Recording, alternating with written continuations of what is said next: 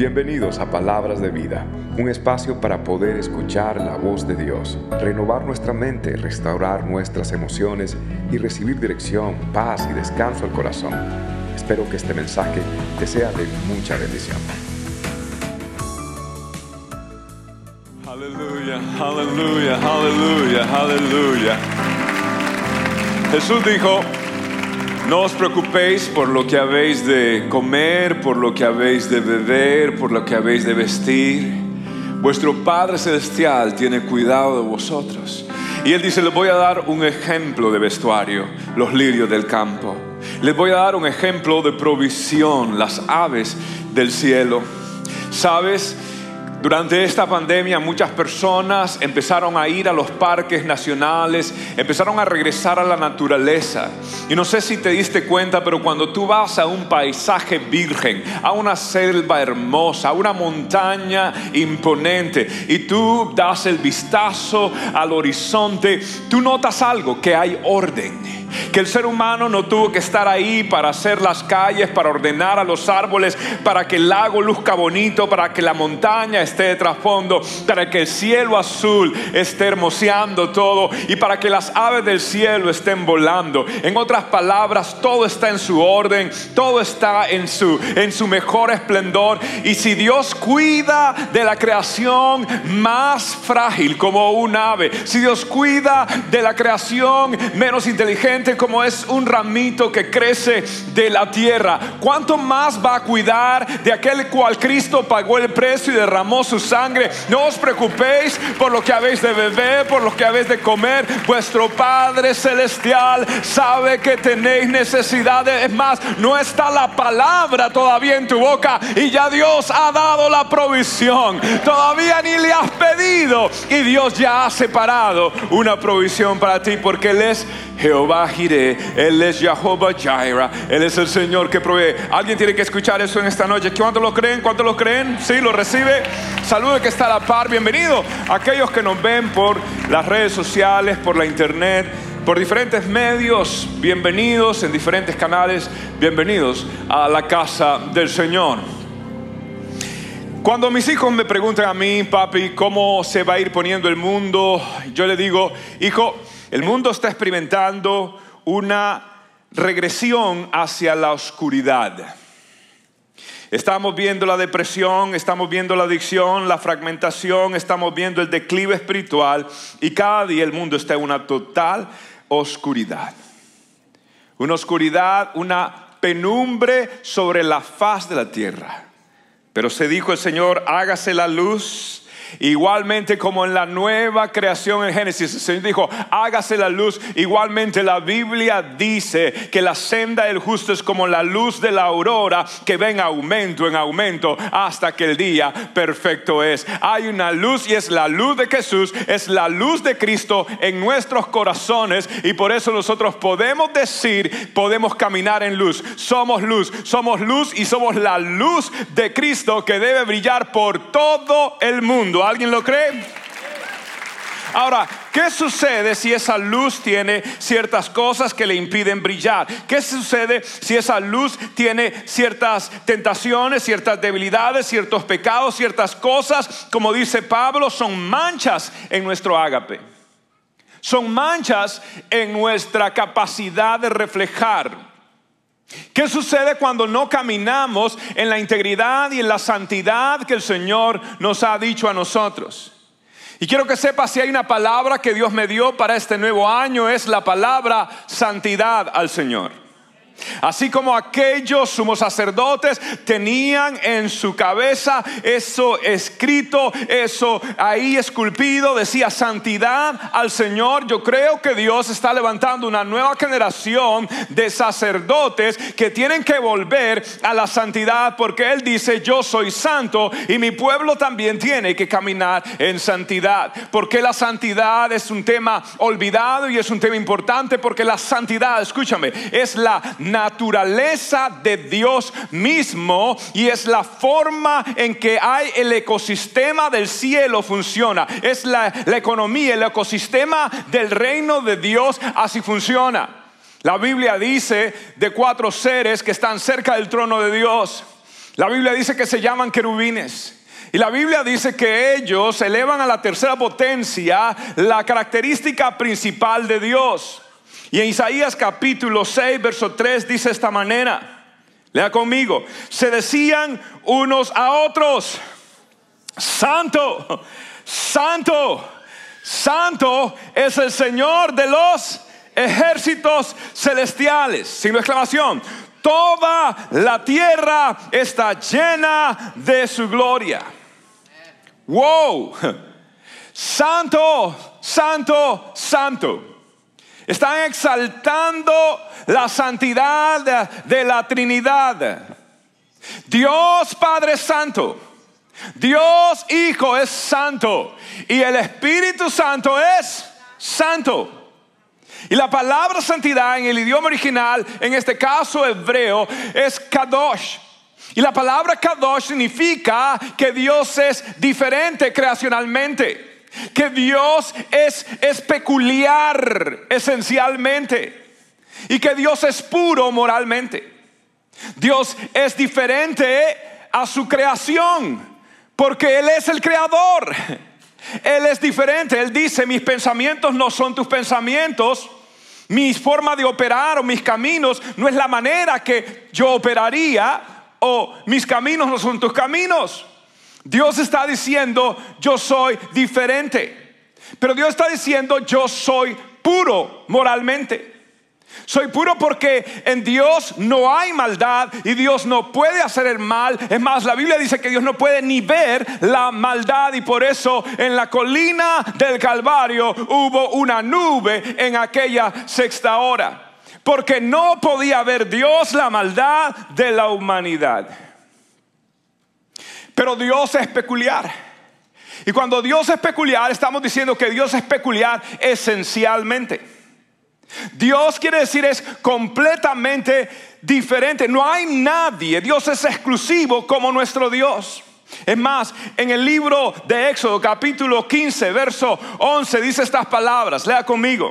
Oh Señor, entre los dioses, ¿quién es como tú, glorioso en santidad, imponente en esplendor?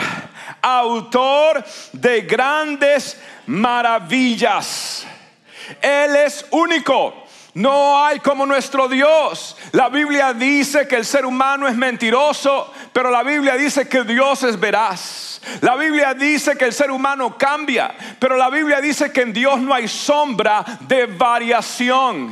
La Biblia dice que Dios no cambia, Dios permanece para siempre, porque para siempre es su fidelidad, porque Dios es un Dios eterno y Dios dice, qué bueno que servimos a un Dios que no es como el ser humano, ¿cierto? Qué bueno que servimos a un Dios que es fiel, que es verdadero, que es constante y que nunca se da por vencido con sus hijos. ¿Cuántos dan gracias a Dios? Él es diferente. Y Él quiere hacer algo maravilloso en medio de su pueblo. Dios dice, yo quiero lo que yo soy es completamente diferente, soy soy único, nadie como yo y lo que quiero es un pueblo que sea diferente a los demás. Es más, en primera de Pedro 1, 6, 16 está diciendo, sed santos porque yo soy santo, dice el Señor. Quiero un pueblo peculiar también, una nación santa, santa. En inglés traduce como a peculiar people. Un pueblo escogido. Me encanta como dice en inglés, peculiar people. Una gente peculiar, porque Dios es peculiar. Somos contracultura. Somos, la iglesia nunca ha cambiado al mundo cuando se parece al mundo. La iglesia ha cambiado al mundo cuando es diferente al mundo, porque la oscuridad siempre es vencida por la luz. Y más bien lo que debería haber es una juxtaposición. Lo que debe haber es un contraste cada día más intenso entre la luz y las tinieblas. Y de hecho, Pablo ilustra esto en cuanto a santidad y esplendor y en la vida práctica del cristiano diciendo estas palabras a los filipenses. El capítulo 2, en el verso 15, dice, lleven, lea conmigo, lleven una vida limpia e inocente como corresponde a quién? A hijos de Dios. Y brillen como luces radiantes en un mundo lleno de gente perversa y personas como corruptas. ¿Nota usted el contraste, la justa posición, el antagonismo? ¿Note usted lo variado, lo contrario? Ustedes deben de ser, dice Pablo, gente esplendente, esplendente. Sé que usamos más el término resplandeciente, pero en España se usa bastante esplendente. Y me encanta esplendente, porque esplendente es una luz que irradia. ¿Sabe usted que hay personas que cuando usted las ve, usted se siente mejor? Porque sonríen esplendentemente. Hay un brillo que sale de ellos. Pero hay otros que son opacantes. ¿Sí o no? Caminan con una nube arriba de ellos de rayos y centellas. ¿Sí o no? ¿Se acuerda de la película Encanto? Una que caminaba con la nube por todo el tiempo, por, por todo lado donde iba. ¿Sí? ¿Sí o no? Ok. Hay personas que son opacantes. Pero hay personas que son esplendentes. Es más, dele una sonrisa esplendente al que está a la par.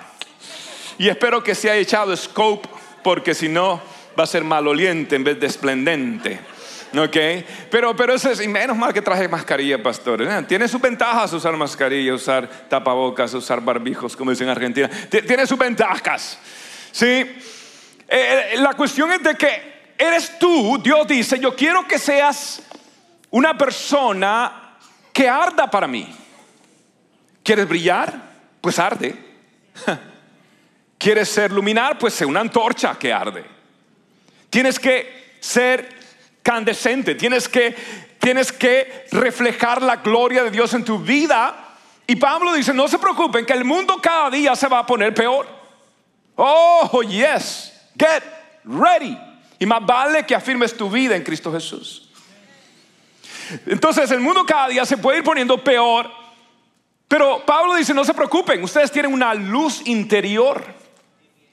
Y las tinieblas jamás podrán apagar la luz, la luz de Jesús dentro de nuestro corazón.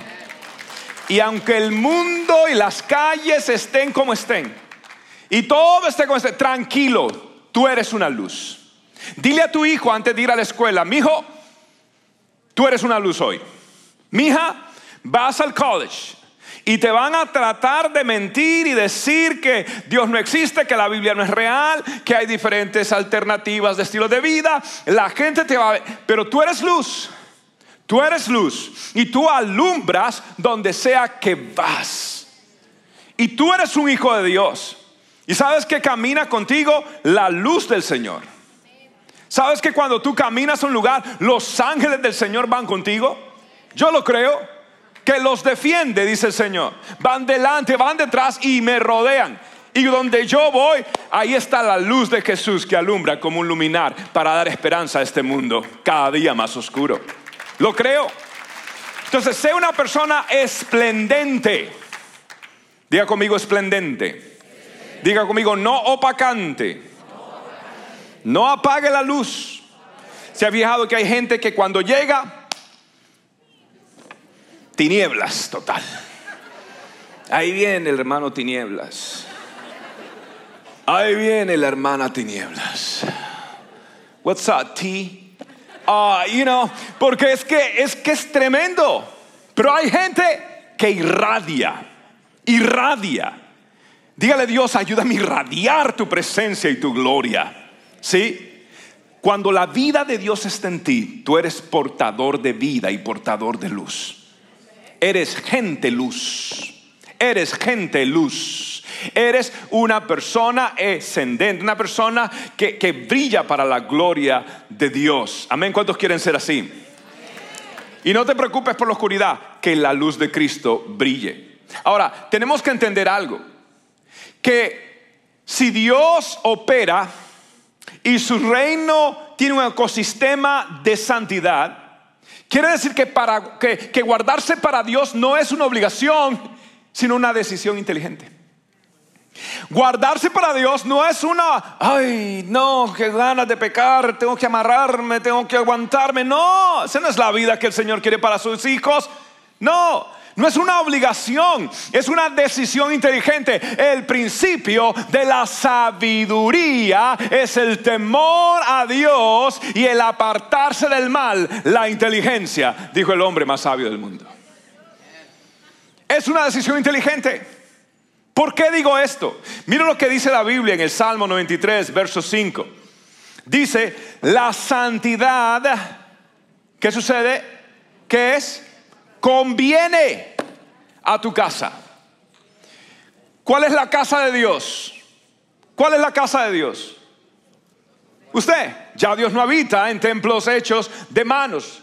Y Dios dice, lo mejor que le puedes hacer a tu cuerpo lo mejor que le puedes hacer a tu mente, a tu salud emocional, lo mejor que le puedes hacer a tu mente es estar en paz con Dios, mijito. Lo mejor que le puedes hacer es que tú estés con Dios. Es lo mejor que le puedes hacer a tu vida. ¿Por qué? Porque realmente es una decisión. Conviene. Es conveniente. ¿Por qué? Porque el Dios que hizo al mundo es un Dios santo. Y quiere decir que cuando yo camino en la santidad, entro en el ecosistema de Dios, que es un ecosistema. Son diferentes elementos que se pueden autorregular, automantenerse y surgir y crear y poder mantener vida. Entonces cuando yo entro en, el, en la rueda, como decía Ezequiel, vi al que está dentro de la rueda, dentro de otra rueda. En otras palabras, me vuelvo más productivo y entro en el ecosistema de Dios y la senda de los justos, de los íntegros, es como la luz de la aurora que va en aumento. También la Biblia dice que la senda de los justos es ordenado, los pasos del justo son ordenados por el Señor. Entonces, todo lo que toque su mano será bendecido. Y donde tú vayas será consagrado para Dios. Tienes eso portando dentro de ti. Por ende, tú no eres un trabajador más Tú eres un hijo lleno de la luz del poder de Dios, donde tú quieras que tú vayas. Tienes que verte a ti mismo de esa manera. Mira lo que dice Dios a Josué en el capítulo 3, en el verso 5. Lea conmigo. Dice, purifíquense, porque mañana el Señor que va a hacer grandes maravillas entre ustedes. Esto es importante. Dios dice, purifícate hoy porque mañana voy a hacer gran maravilla contigo. Cada vez que tú quieras tomar una decisión, primero purifícate. Cada vez que tú estés en una coyuntura existencial de tu vida, izquierda, derecha, continuar o retroceder, yo te digo algo, entra en un tiempo de purificación. Claro que estamos puros en Cristo Jesús, claro que estamos santificados en Él, pero aún Jesús estuvo un tiempo de oración y de ayuno antes de tomar quiénes y cuántos eran sus discípulos y, y los milagros luego que hizo. Dios quiere hacer maravillas contigo, pero primero tienes que purificarte. Cuando Dios te pide algo, no es para el beneficio de Él, sino es para tu beneficio. Si Dios te pide, dame una semilla, es porque quiere traerte una cosecha. Si Dios dice, da un paso de fe, porque ya está esperando con un galardón, porque Él es galardonador de los que le buscan. Hacer negocios con Dios es el mejor negocio que hay en la vida. Y no estoy hablando de cuestiones materiales. Es entregarle a Dios tu vida. Mi abuela decía, el diablo le paga mal a quien bien le sirve. Pero Dios recompensa mejor al que le sirve, no tan bien. Y aún así, Él lo bendice porque Él nos da más de lo que merecemos, pedimos o entendemos en el poder que actúa en su gloria. Tú no te mereces nada de lo que Dios te ha dado, sin embargo, te lo ha dado. ¿Por qué tú crees que te lo ha dado? Porque Él es bueno y porque tiene un plan. Ah, pero cuando veas que Dios te bendice, te bendice, acuérdate, tienes que responderle a Él. Porque Él no se olvida las promesas. El día que Dios me dé, el día que Dios me abre esta puerta, yo voy a servir. Ah, ¿qué pasó? ¿Qué pasó? ¿Qué pasó? Tú te olvidaste, pero en el cielo Él tiene marcado todas tus promesas. Sé fiel a Dios y cumple lo que le prometiste a Él. No sé por qué me estoy desviando, pero alguien necesitaba escuchar esto. Mire lo grande que Dios quiere hacer y el apóstol Pablo retoma esta grandeza de obra de una manera casi arquitectónica. Y dice en 2 Timoteo capítulo 2, verso 20, las siguientes palabras. Da conmigo. Dice, en una casa grande hay no solo utensilios de oro y de, sino también de madera y de, unos son para usos honrosos y otros para usos viles. Pablo dice, esta es una casa grande. Ahora, Pablo dice, yo perito arquitecto de la obra del Señor. Entonces Pablo, casi que con una mente de ingeniería, dice, esta casa es grande. Estas dimensiones son grandes. Es grande porque el arquitecto es grande. Es grande porque el fundamento es grande. Es grande porque lo que sucede en esta casa serán cosas grandes. Es grande porque la variedad de instrumentos en esta casa es grande. Hay para ciertas funciones que una casa de pobres no, no haría. Es más, una, una traducción dice en una casa grande de ricos. Hay muchos instrumentos y utensilios para llevar a cabo diferentes eh, obras. Entonces Pablo dice, esta casa es grande. Dios tiene cosas grandes. Dios está haciendo cosas. Cuando yo predico acá, está sucediendo algo grande. Por eso el diablo está tratando de distraerte, tratando de, que no te puedas concentrar en el mensaje. Pero escúchame, Dios está haciendo y quiere hacer y prepararte para cosas grandes. Tengo una palabra de Dios para ti hoy. Dios quiere hacer maravillas contigo. Dios quiere hacer cosas grandes contigo. No lo digo yo, lo dice su palabra. Mi Dios es grande, tiene planes grandes y yo tengo que tener un gran compromiso con Él. Ahora, Dios dice, entiende la grandeza el gran propósito de quién yo soy para que entiendas por qué tienes que responderme. Y ahora Pablo dice, esta es tu responsabilidad personal. Verso 21, ¿sabe qué dice? Dice, así que quien se limpia de estas cosas, ¿qué será? Un instrumento para honra, santificado, note esto, útil al Señor y dispuesto para toda buena obra. Note lo que está diciendo Pablo. Pablo está diciendo aquí hay dos opciones.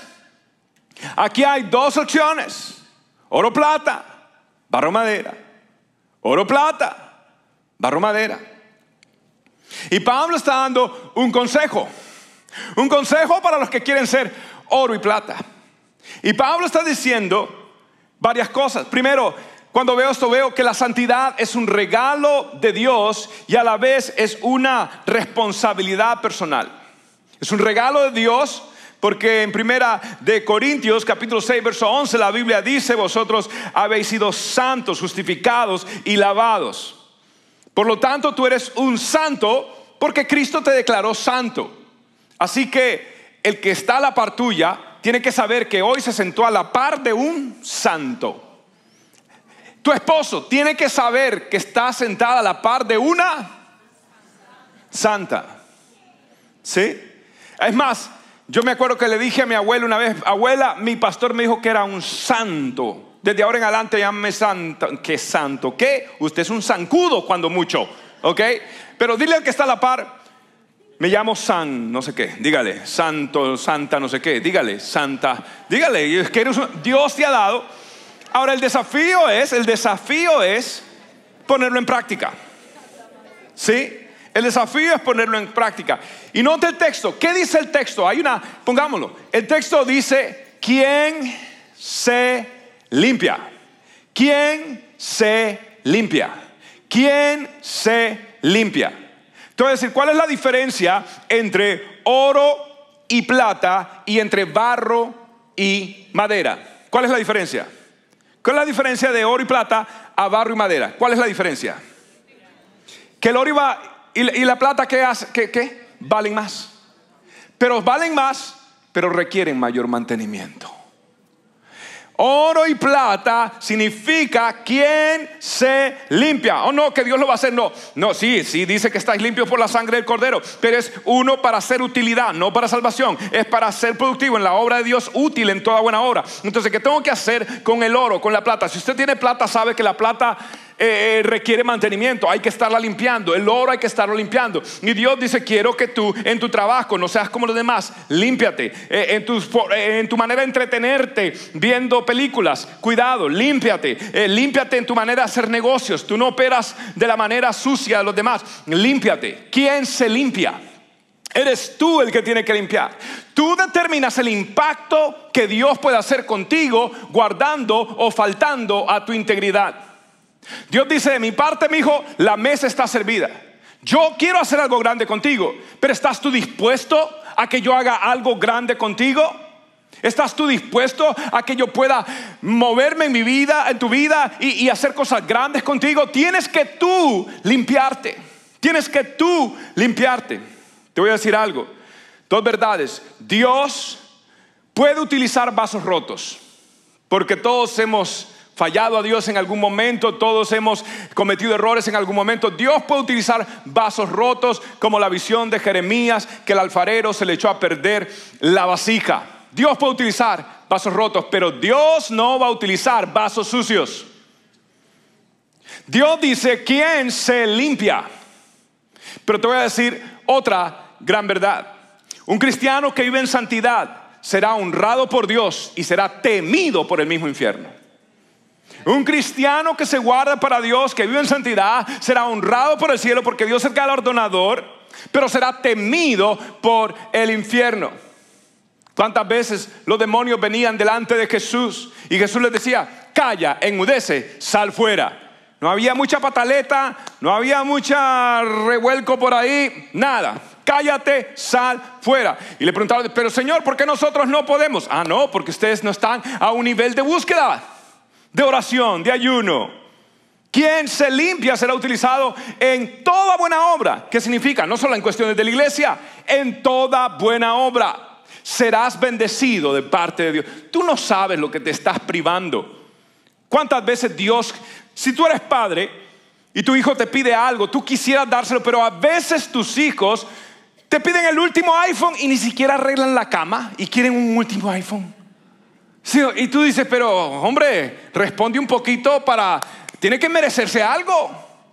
Ay, yo estoy ya leyéndole la mente a los niños y a los eh, eh, jóvenes ahorita, este pastor. Ay, I can't stand this pastor. Ok, ¿por qué? Porque tiene que como demostrar que quiere algo. ¿Cómo Dios te va a confiar algo que tú no estás dispuesto a cuidar? ¿Sería Dios entonces sabio al darte algo que tú vas a descuidar? Dios dice, ¿lo quiere? Pues cuídelo. Cuídelo. Y yo voy a hacer algo grande, pero eres tú el que tiene que limpiar, eres tú el que tiene que limpiar, eres tú el que tiene que responder a Dios. Ahora, no es que hay cristianos favoritos de Dios. No, hay cristianos que son más disponibles que otros. No es que hay cristianos que son más especiales que otros. No, hay cristianos que están más llenos del Espíritu que otros. Y Dios dice, yo te quiero usar, pero tienes que ponerte tú pilas. ¿Cómo? Bueno, Dios nos da el consejo de cómo hacerlo. Y el siguiente verso, Pablo continúa diciendo en el verso 22, lea conmigo, dice, huye también de las pasiones juveniles y sigue la justicia la fe, el amor y la paz con los que de corazón que limpio. Límpiate y busca gente limpia, dice Pablo. Sé esplendente y busca gente esplendente. ¿Sí o no? Estaba leyendo una estadística que si tres de tus amigos aumentan de peso, tienes 56% posibilidades de tú aumentar también de peso. Pero si tres de tus amigos pierden peso, yo dije, ay, tengo 56%. No, solo 30% posibilidades también de tú perder peso. Pero es algo, es algo, yo me conformo con 30%. Mejor 30 que, que, nada, ¿cierto? Wow, gente con los que de corazón, estoy dando un ejemplo para decir el efecto que puede tener las personas, gente, la gente, tus amigos tienen una influencia sobre tu vida. Entonces, gente que me motive a buscar el rostro de Dios. Te voy a decir algo. ¿Qué quiere decir esto? La santidad demanda un monitoreo constante de tu interior y una vigilancia sin bajar la guardia de lo que está sucediendo a tu exterior. Tú tienes que mirar el pecado de lejos y monitorear muy de cerca tu debilidad. Por eso utiliza la palabra huye, huye. No dice resístelo. La prueba dice resiste la prueba. Pero la tentación que dice, huye, huye, huye. Yo me acuerdo de un joven que me decía, pastor, yo me voy a South Beach solo para ver cuán perdidas están las almas. Perdidísimas. quirúrgicamente perdidas, pastor. Viera usted, wow. ¿En serio, mijo? Yo creo que el perdido es alguien más. Sí. Si tu debilidad es los juegos de azar, ¿qué haces vacacionando en Las Vegas, hombre? Si tu debilidad es el pan, ¿qué haces en Panera Bread? No es que voy a tomar una sopita, sí, le sirven una sopita así y un pan así de este tamaño que parece un bate. Voy a comer sopita, tomar sopita. Ese barco de pan que se va a echar en la sopa lo va a dejar, mejor dicho, ¿sí o no? Sí, si tu debilidad, ah, mire, le confieso, mi debilidad es la harina, es el pan. Uy, hermano, por eso el diablo no tentó a Jesús con un brócoli. No, agarra esta piedra y convierte en brócoli, en lechuga. Nunca dijo eso. ¿Qué dijo? En pan, claro, en pan, ¿cierto? ¿Cuántos son débiles con el pan? No levanten la mano que les nota. La cuestión es de que todos, eh, todos tenemos una, una debilidad. Y entonces, si tu debilidad es las imágenes indecentes, la pornografía, ¿qué haces tú viendo fotos de gente sexy? Si tu debilidad es el licor, ¿qué haces teniendo reuniones en happy hour? Tú tienes que, tú tienes que ser claro contigo y decir, me tengo que cuidar, me tengo que limpiar. Tengo que ser consciente y cuidar este oro, cuidar esta plata. Ahora, no solamente de oír, es de seguir, seguir la justicia, la paz, el amor. Tengo que reemplazarlo con algo. En otras palabras, lo que Pablo está diciendo es, aprende a cerrar las puertas pequeñas. Cierra las puertas pequeñas que conducen a grandes desastres. La Biblia dice, cazadme las zorras pequeñas que echan a perder los viñeros.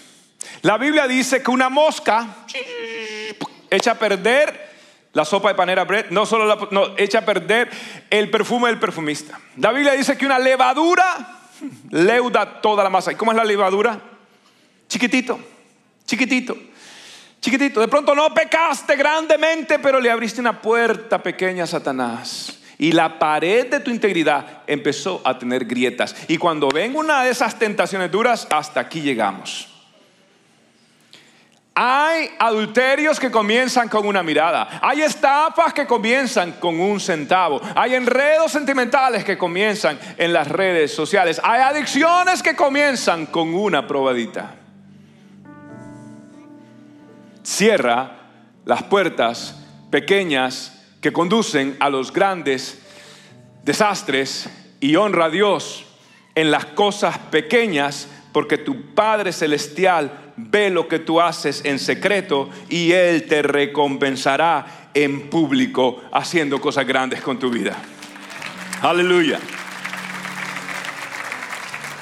Por último, cuando pienso en esto, yo pienso en esta historia de este animalito que le llaman Mustela uh, herminia o, o armiño. Es un animalito gracioso que es común en algunos lugares y este animalito lo cazan de esta forma. Él tiene un pelaje, un fur que es blanquito en el invierno, como brown en el verano. Los cazadores saben algo de él. Lo persiguen, lo persiguen, lo persiguen, lo persiguen. Los perros, lo persiguen, lo persiguen. Y él cuando está cansado, él sale huyendo y se mete a la cueva, a su cuevita, a su huequito donde él tiene. Pero los cazadores saben algo de este animalito que le gusta demasiado la limpieza. Entonces lo que hacen es que le ponen lodo, fango, mud, alrededor de la cueva. Y el amiguito va cansado, corriendo, huyendo los perros, siguiendo los cazadores. Y cuando va a entrar a la cueva dice, ups, no puedo, no puedo entrar a mi cueva. De hecho, ese animalito, la reina de Inglaterra en su corona tiene algo como blanquito acá, es hecho de esto, de este animalito, del armiño. Y los reyes, usted ve el rey eh, Enrique, eh, usted los reyes de Inglaterra siempre tienen una parte como blanca, es hecha de la piel de las mustelas de Herminea o, Armiños. ¿Por qué? Es más, una de las fragatas de, de la Armada Británica tiene en su bandera la piel de Arminio. ¿Por qué? Porque dice así, death before defilement. Porque ese animalito prefiere death before defilement. Él prefiere morir antes de contaminarse. ¿Y sabe qué hace el animalito? Cuando está cansado y ve su cueva sucia, se queda en la entrada y se echa al piso porque sabe que lo van a matar.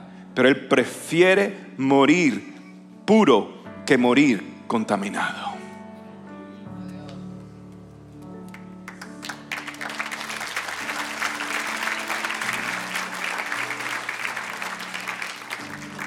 Un animal hace eso. Una pequeña criatura roedor hace eso. Yo creo que Dios lo dejó para darnos una lección. Tanto que los reyes de Inglaterra lo ven como la máxima expresión de nobleza y de valentía. Death before defilement. Impresionante. ¿Tienes tú el compromiso de decir no voy a comprometer mi integridad? La tentación es grande, me siento débil, yo soy un ser humano y hombre, me gusta el pan, me gusta la tentación, lo que sea que sea tu debilidad, pero más que ser hombre, soy un hombre de Dios, más que ser una mujer, soy una mujer de Dios, más que sea lo que sea usted, usted pertenece a Cristo, la luz está sobre él, la santidad, usted es oro, plata para la gloria de Dios y reflejar el brillo de Cristo en su vida.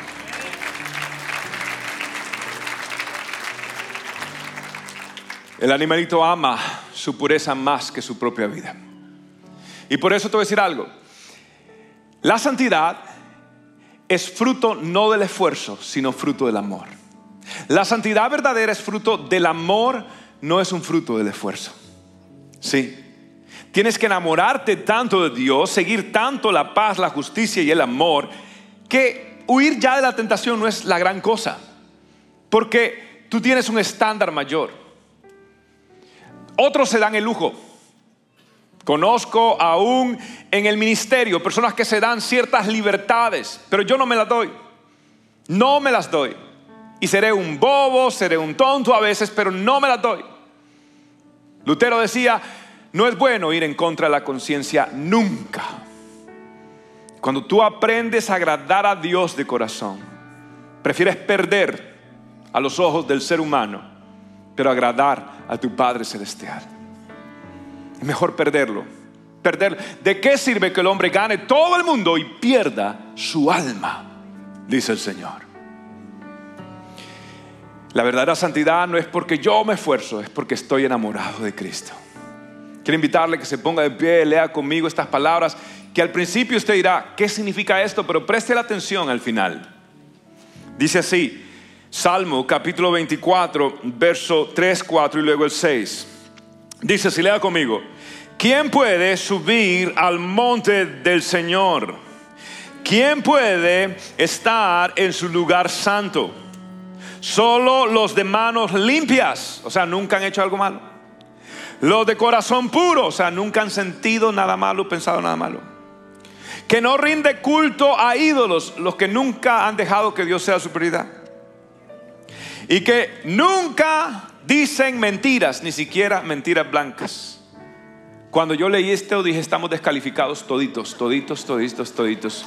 Que no solamente nunca han hecho nada malo, nunca ni lo han pensado, nunca han sentido, nunca han dejado de poner a Dios en primer lugar con su tiempo, con sus finanzas, con todo. Wow, y nunca han dicho una mentira ni siquiera blanca. Wow. Pero note lo que dice acá y aquí está la esperanza.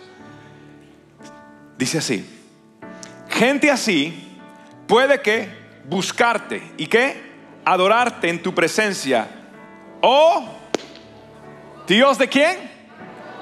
Cuando yo leí eso dice, dije, what? That does not make sense. Jacob, Jacob. Hombre, ¿por qué no dijiste por lo menos Abraham o Isaac? Pero escogiste el peor de todos los patriarcas. Ese hombre se enamoraba hasta de una escoba con faldas. Ese hombre era mentiroso, ese hombre era manipulador, ese hombre inventaba demasiado, ese hombre todo el tiempo estaba inventando, inventando, eh, siendo demasiado vivo, tan vivo que se engañaba a sí mismo.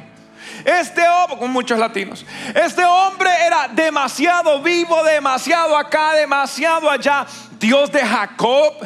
Pero ¿por qué Dios pone santidad, perfección a la par de Jacob? Porque lo importante no es Jacob, lo importante es el Dios de Jacob, que tuvo un encuentro con él en una colina llamada Peniel, y ahí este hombre buscaba la bendición, Dios le da la bendición, pero ya a él no le importa nada más la bendición, y lo que dice, lo que quiero es conocerte, dime cuál es tu nombre, dime cuál es tu nombre, ya no me importa la bendición, lo que me importa es el que es el bendito, ya no me importa que Dios me dé, me quite, bendito el nombre del Señor si da o quita, lo importante es que yo pueda aferrarme a ese Dios, lo importante es no me dejes, no me sueltes, quiero amarte, quiero estar enamorado. Y la Biblia dice que ya Jacob no dijo el Dios de mi padre Abraham, el Dios de mi padre Isaac. Ahora de ese momento Jacob dijo el Dios, mi Dios, mi Dios. Él se enamoró de Cristo, él se enamoró de aquel que su nombre es maravilloso. Y desde ese día Jacob jamás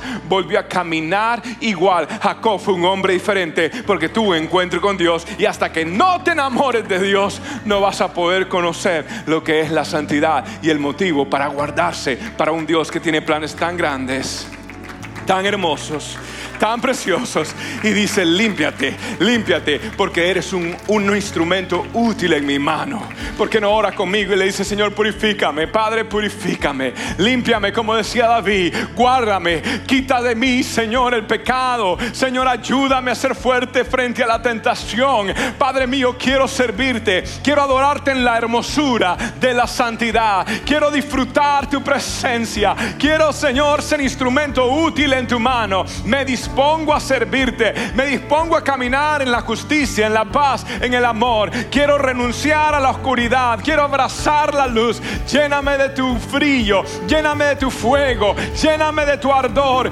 Quiero vivir para Dios. Este mundo está oscuro, pero que la luz de Cristo brille y brille más. Y si hay luz, y si hay Dios, y si hay el Hijo, si el Espíritu Santo, allí hay libertad. Porque donde está el Espíritu de Dios, allí hay libertad. Vamos, vamos a adorar el nombre del Señor. Adore, levante sus manos.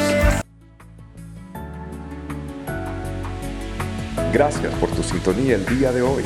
Espero que puedas atesorar la palabra de Cristo en tu corazón para que puedas acercarte cada día más a Dios. Si este mensaje te es de bendición, compártelo con amigos y seres queridos. Bendiciones.